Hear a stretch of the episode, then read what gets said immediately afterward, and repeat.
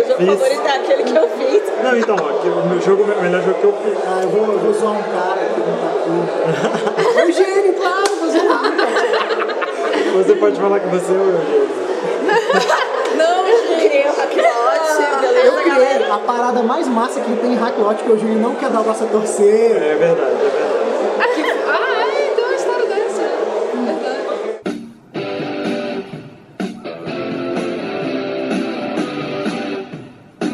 Começa agora o podcast D30, com o melhor do RPG. Olá, você ouvinte do podcast D30 RPG. O melhor podcast sobre RPG do mundo. Da galáxia! Do multiverso. das estrelas. Olha só. E hoje nós vamos conversar a respeito de criação de mundos, cenários e produção de jogos em geral. E tá com um convidado especial, o Thiago Rosa, que vai falar um pouquinho com a gente aqui nessa edição. Temos também as manas aqui com a gente. E Thiago com a palavra. E aí galera, meu nome é Thiago Rosa, eu tenho um blog RPG Notícias, onde surpreendentemente a gente publica notícias sobre RPG. E de vez em quando alguns artigos de opinião e conteúdo de jogo também. Eu escrevo para Dragão Brasil desde que eu tenho 14 anos. E. Ah, eu tenho o jogo, eu criei o jogo, o Cario Day Setsu. Ele tá em pré-venda. Compre meu jogo, ele é irado. Oi, galera, aqui é a Camila Rainer. Eu não produzo jogos, eu não escrevo mundos, mas eu sou craque em jogar tudo isso aí que vocês estão criando com a cabeça perturbada de vocês. Então continuem, por favor. É, eu sou a Mari Benten e eu estava escrevendo o Contenção Brexta e pretendo escrever mais uns dois aí. Eu sou a Natália, do Manas da RPG. Tava ajudando a Mari no Contenção Brexta e a gente está muito empolgada com, com essa história de experimentar novos jogos, novos mundos e criação de cenário. Massa, aqui é Marcelo Lacha e eu não faço isso não. Eu só consumo jogos compulsivamente. Eu vou ser só nas drogas pesadas, É, né? Drogas. Aqui é Janari Damascena e eu não faço nada de jogo, cenário não. Eu só criei a parte mais legal de Hacklot, que é a parte mais maneira, mais bem descrita, mais legal e que o autor do jogo, não lembro o nome do autor do jogo, Aquele ele, ele nunca quis, é, é um que quer ser meu clone. E ele nunca deu o braço a torcer dizendo que era a parada mais massa, que chama Badenbor. Mas então, a gente está falando aqui sobre criação de jogos, criação de cenários, e o Thiago ele tem uma experiência muito grande, porque tem muitos anos que ele está nesse lance de escrever sobre jogo, escrever Incrível- jogos, incrivelmente ele não é como nós, que parece velho. Ele, ele tem Ele muitos anos, mas novo, ele cara. é novo. Isso é incrível. Mas Thiago, como é que é esse lance de criar pro RPG? Porque a gente tem muito desse de pegar o que está pronto, pegar aquilo que já foi escrito por alguém e dar uma adaptada, dar uma mexida, mas criar do zero, criar ali uma parada que grande parte do conteúdo. Como é que é isso? O que, que te motiva a fazer isso? Assim, eu raramente crio coisa do zero. Desde. do- Eu não vou falar exatamente quantos anos eu trabalho com RPG, porque vai parecer muito velho. Mas nesse tempo todo eu escrevi um jogo. Todo o resto é, é conteúdo que eu escrevo para o jogo de outras pessoas. Eu acho essa a parte mais interessante do meu trabalho, porque eu estou preenchendo lacunas de do conteúdo que já existe. Eu acho que isso valoriza o conteúdo e é mais difícil do que fazer uma coisa zero. Então, é, eu e a Mari, a gente estava. é, teve essa ideia de criar o cenário porque a gente queria muito jogar uma coisa e não tinha nada igual. A gente chegou a pesquisar e tinha coisas que se aproximavam daquilo que a gente queria, mas não era aquilo que a gente queria. Aí a gente sentou um dia e falou, pô, bora jogar de qualquer jeito no 3DT, enfiar isso daí e ver se rola. Como não rolou, a gente começou a escrever. E o que, que saiu disso aí? Nossa, saiu uma coisa horrorosa, baseada em Pokémon, teve tentativas frustradas de storyteller, teve o concurso agora, né, do, dos vários mundos de Savage Worlds, e aí a gente teve a oportunidade de conversar com o Thiago para conhecer outros sistemas, que aí a gente vai dar uma pesquisada melhor sobre. E, e por que que tu fez um jogo? Quando você fez um jogo foi isso também? Não tinha? É, exatamente. O meu jogo ele tem uma história meio confusa. O, o nome Kario Densetsu, ele não fui eu que inventei. Ele era uma aventura que o Rick Lunny, que é tipo meu guru de game design, ele usou para testar o Trash, que era um sistema que ele criou nos anos 90, querendo que fosse para jogo de luta, acabou sendo de anime meio sem querer, e o sistema era muito, muito, muito ruim. E era tão ruim que anos depois ele tentou fazer uma nova versão, onde ele aplicou tudo que ele conhecia sobre game design pro o jogo conseguir cumprir o que ele queria, e ficou muito bom. E ele nunca terminou. Ele ficou num beta com parte que ele sabia que tinha que retirar, nunca retirou. E eu queria jogar esse cenário do jeito que eu queria. E fiz um, um play by mail, porque eu sou velho, que tinha mais ou menos 30 jogadores. E a gente foi construindo isso a partir das ideias que a gente tinha na época e tal. Virou uma salada, era bizarro, porque era ele se passar em uma época, as pessoas usavam referências atuais, bagunçavam muito como funcionava, era completamente anacrônico. Mas no final das contas, eu decidi em 2011 que eu queria fazer um jogo baseado nisso, que ele fizesse tudo aquilo que eu queria que o 16 fizesse. E quando eu comecei a fazer, eu percebi que o que eu queria que ele fizesse não era o que eu estava fazendo até aquele momento. E eu decidi que o Trash não cumpria o que eu precisava, que o, o Clooney nunca ia terminar de fazer o jogo dele. E eu passei anos pesquisando e tentando encontrar mecânicas que cumprissem o que eu fiz. Então, no final das contas, eu me, me inspirei em vários jogos, inspirei em Anima Prime, me inspirei no Mutant Zero, me inspirei um pouco no Trash, me inspirei no Street Fighter Storyteller, me inspirei tudo que eu conhecia e acabou saindo um jogo que faz exatamente aquilo que eu queria que ele fizesse, que pra mim é sensacional. Assim. Você se sente lendo um mangá, você se sente assistindo um anime. Inclusive tem uma função que você, quando você não está em cena, você assume como jogador a função de leitor. Você pode dar tapas interessantes, receber o incentivo narrativo causa disso. Então, pra mim, eu precisei fazer o jogo porque ele não existia. Eu gosto demais de, de narrar ele. Mas, assim, se eu pudesse, se o Clune tivesse feito o jogo dele, eu não teria feito o meu. Eu só fiz porque ele não fez. E como que foi a experiência de mestrar aqui hoje para Brasília? A galera entendeu? Foi sensacional. Na, na primeira mesa, a, a, galera comprou muito o, o lado da, da, comédia de ação do jogo. Foi uma vibe Guardião da Galáxia sensacional, eu adoro. E o segundo, a galera comprou a parte de ação a descrição deles de combate era toda interessante. Eles pensavam em como aproveitar o, as vantagens uns dos outros e tal, trabalharam em equipe e foi mostrou dois aspectos interessantes do jogo. Foi muito bacana, foram dois meses muito diferentes, mas duas eu gostei Uma coisa interessante que você estava falando, você chegou no momento do jogo e viu que o negócio não estava fluindo. Como é que é? As meninas aqui falaram da mesma coisa. Como é que você chega nesse momento e diz, não, realmente, daqui não dá mais, tenho que partir para outro ponto. Quando que você vê no seu jogo isso não está certo? Eu, eu passei por isso umas 200 vezes. Eu fiz várias versões. Eu comecei a escrever o Cara em 2011, eu terminei em 2018. Então eu passei por várias versões muito, muito ruins deles. Outras boas, mas que não serviam para aquilo que eu queria, que eu vou guardar para fazer outras coisas no futuro distante. Mas é, acho que o que ajudou para chegar ao caminho que eu queria é que eu aprendi a abrir mão do que eu estava fazendo. É muito difícil você conseguir jogar fora uma coisa que você está fazendo.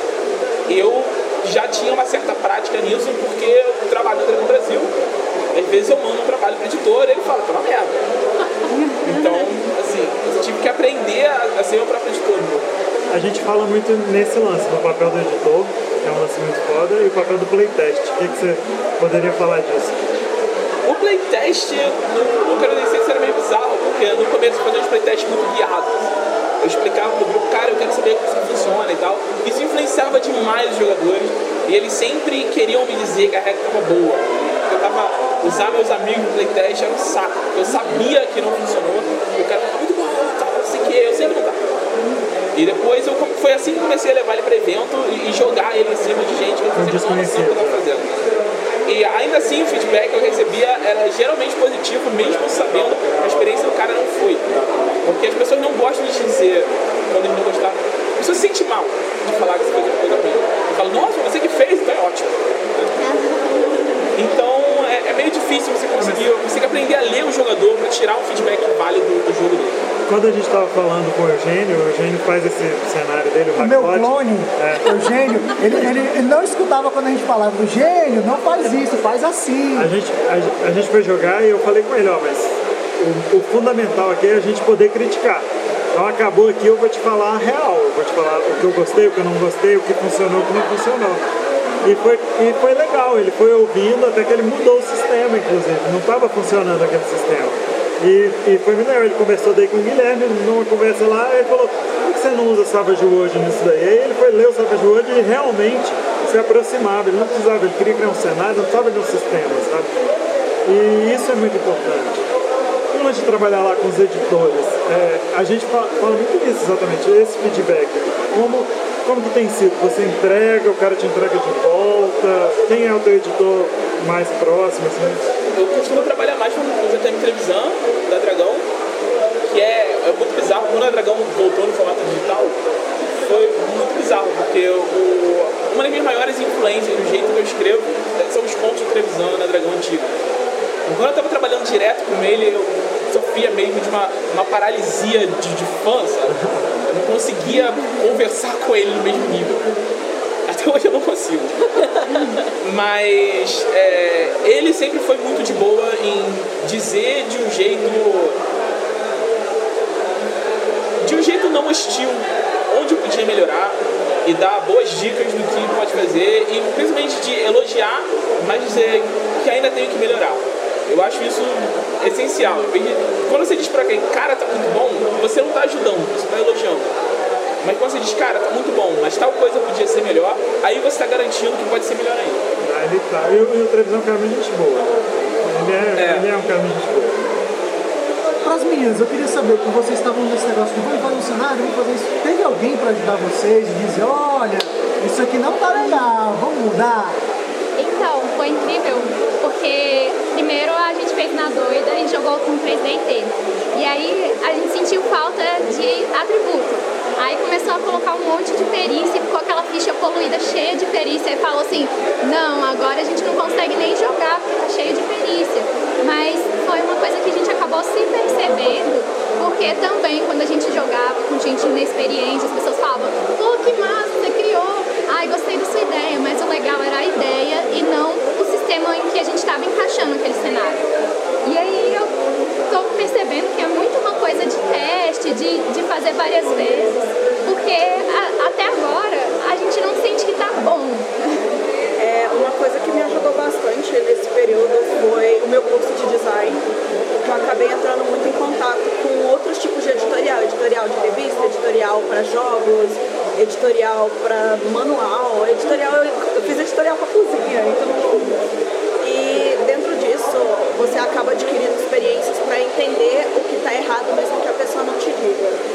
É, de pegar exatamente esse negócio de tipo, eu tô sentindo falta de algo que dê um foco para um aspecto da minha história que ainda não tá legal nesse outro sistema, né? É que inclusive foi um dos motivos que a gente veio conversar com o Thiago, que a gente ainda sente que tem alguns módulos que estão faltando dentro do jogo, né? Mas foi bem uma coisa de tipo, pegar experiências nada a ver com o jogo, com o RPG e e enfiar dentro dele.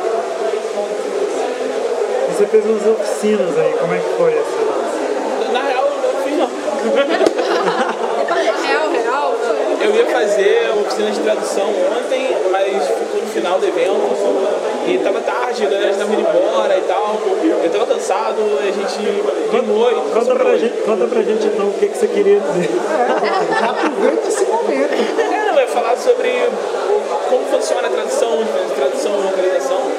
Apesar de escrever bastante, o que eu mais faço no RPG é traduzir. Eu traduzi Jet Punk, eu traduzi Root Zero, eu traduzi umas quatro aventuras de Face Zero, eu... Eu não lembro que eu traduzi de Numenera, eu traduzi alguma coisa de Numenera. Porque o lance que o pessoal acha que traduzir é a parte mais fácil, né? Porque o material já tá pronto, você pode botar no Google ali, depois você só arruma, porque muita gente faz isso. Tem muito mais trabalho além do que você só traduzir, encaixar as palavras lá, tem todo um processo né, nesse É. trabalho, não é simples. É, você tem que pensar na realidade do que você está trazendo, você tem que pensar no campo semântico das palavras que você está usando, você tem que adequar os termos, você tem que pensar no tamanho do texto, senão você vai quebrar o, o diagramador completamente for pegar. Então, enfim, não é um trabalho fácil e não é um trabalho valorizado no Brasil. Eu valorizo como pessoa que diagrama pros outros. Só de você já tá levando em conta o tamanho do texto, que a pessoa traz um texto de duas folhas e aí vem outra pessoa que te entrega um de cinco e fala, faz caber. E mais que você conheceu o Thiago Marinho. O Thiago também traduz coisas, né? Como é que foi essa história de conhecer ele mil anos atrás? É, foi muito bizarro, porque eu escrevo RPG por causa do Thiago Marinho, vivo falando com você. Eu passei anos procurando ele pela internet, fui encontrar, tipo, recentemente, assim, porque eu não sabia o, o sobrenome dele, porque na época ele chamava, era, era Thiago Lancelot, tipo esse nome. Eu encontrava o Lancelot. Descobrimos esse Agora sim. É engraçado que o Thiago tá aqui com a gente todo dia, o Thiago, né? Ele- Eu não sabia que ele era difícil de achar. Assim, a gente sai no supermercado, passa ali na frente da ponte do, do JH. Ah, É porque eu não, sa- eu não sabia o nome de drag queen dele, que era Agora que sabemos, Thiago é, Lancelot. Lancelot. Não, mas é um cara massa, inclusive esse lance do editor, é, ele falou muito pra Ele gente fala uns muito dias isso, atrás. ele fala muito isso, E, sempre. pô, o lance do editor é fundamental, porque às vezes a gente tem uma ideia, consegue botar ela exatamente no papel, então a gente colocou do jeito bacana, mas tem como melhorar, então ele sempre tem uma dica legal sobre todo esse lance de conteúdo, produção, tradução, ele tá sempre falando e alertando a gente sobre outras coisas. Então, No, no Canida Insetsu, chegou um ponto que eu percebi que precisava da visão de outra pessoa para garantir que o jogo estava funcionando. Porque eu percebia que tinha coisas que eu achava que tinha escrito e que eu não tinha. Eu estava trabalhando aquilo há muito tempo, eu não tinha certeza do que estava no texto e do que estava na minha cabeça. Não importava quantas vezes eu lia, a- a- só refletia a minha ideia do jogo em vez do que estava de fato escrito. Aí eu convidei uma amiga minha, Nina Bichara, e ela que tornou o projeto uma coisa que outras pessoas conseguem ler e entender. Ela fez um trabalho, além de escrever boa parte do, do fluff do, do Karen Setsu e de ajudar a desmistificar o, o sistema, eu tenho um- uma mania meio escrota de ser polissêmicos mais no que eu estou escrevendo.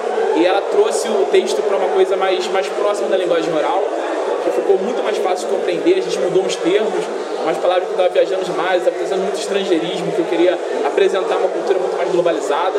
E eu estava mais dificultando a leitura do cara do que vendendo essa ideia, né? Então era, assim, se o jogo tivesse saído sem anime, ia ser uma bosta.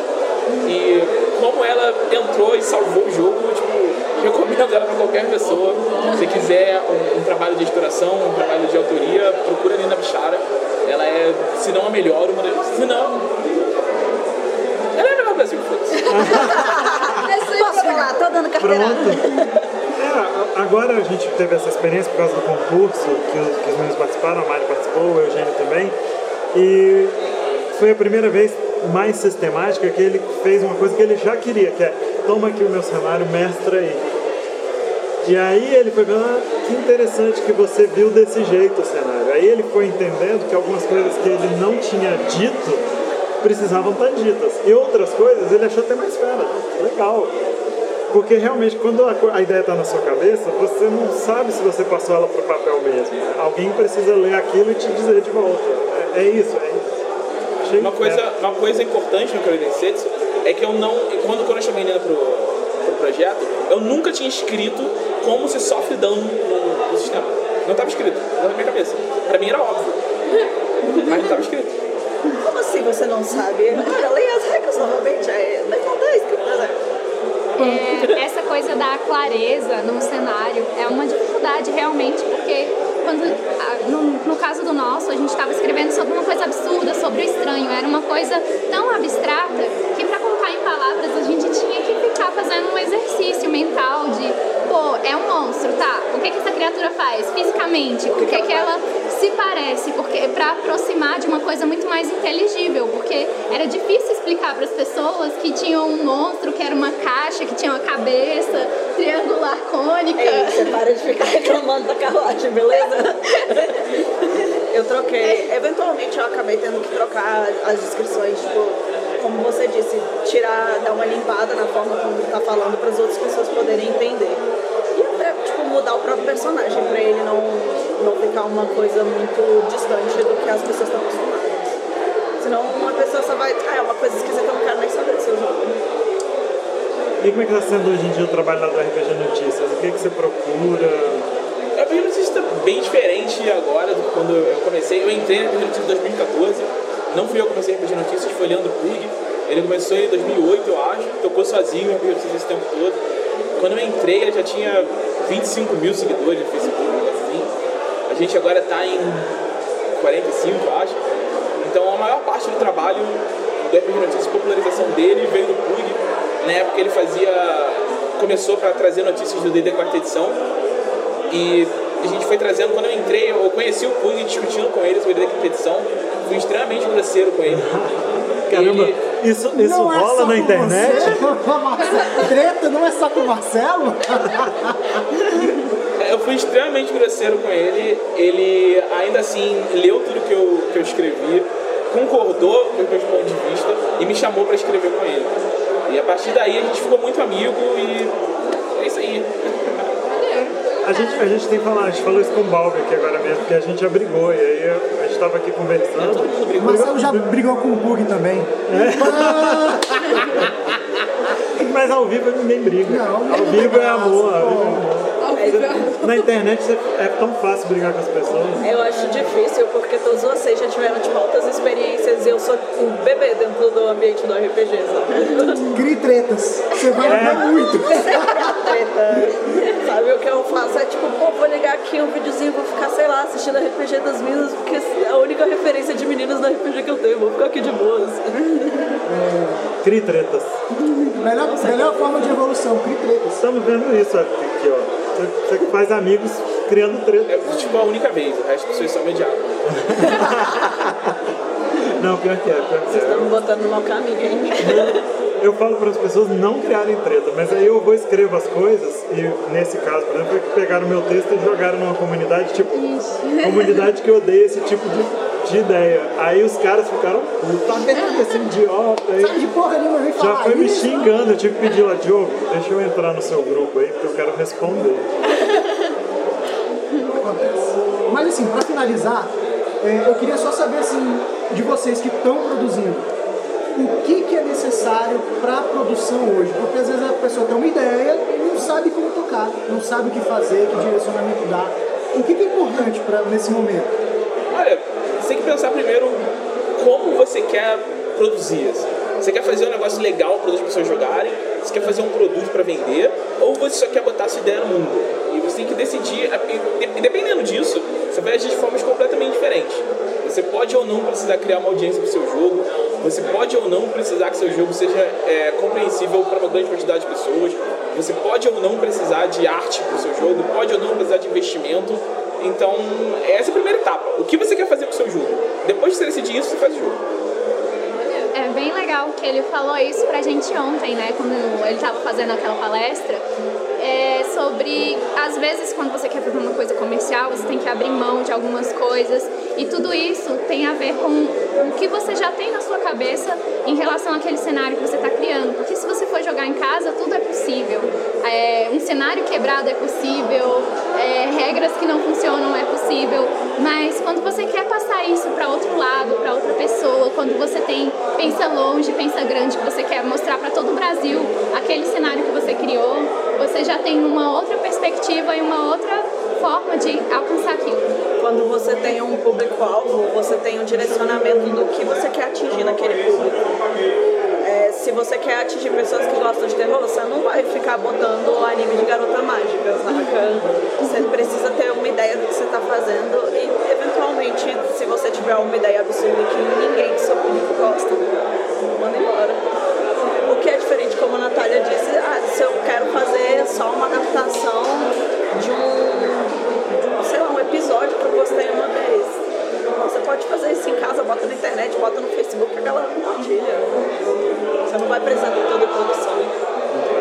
sendo a resposta da Dragão Brasil lá? A, a galera continua fanzaço?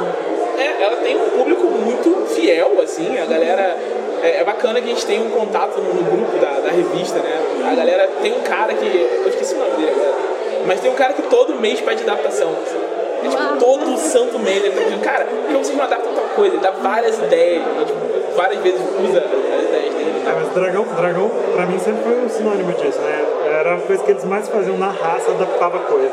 Para um sistema, às vezes, que não, não era pra aquilo. Mas eles. Aí ficava fera. Uma, uma dragão que eu, eu lembro com, com carinho é uma que era tipo de Star Wars, assim, tipo de Star Wars. E eles apresentavam é, Star Wars pra storytelling.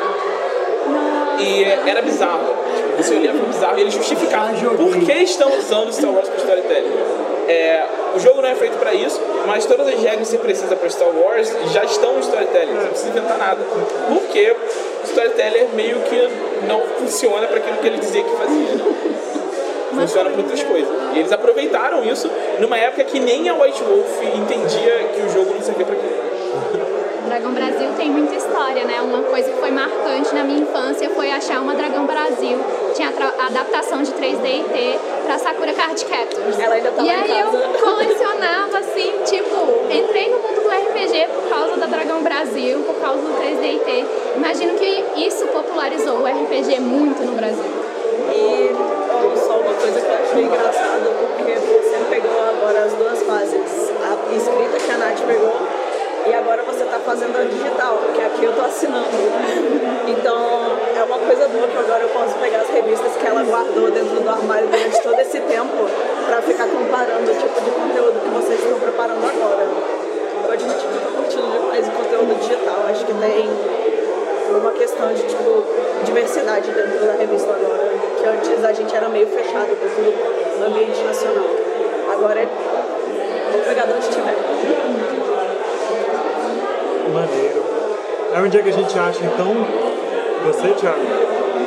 Eu tô nas redes sociais, eu nunca sei meus coisas. Você procura RPG Notícias e de lá você me procura, é mais fácil.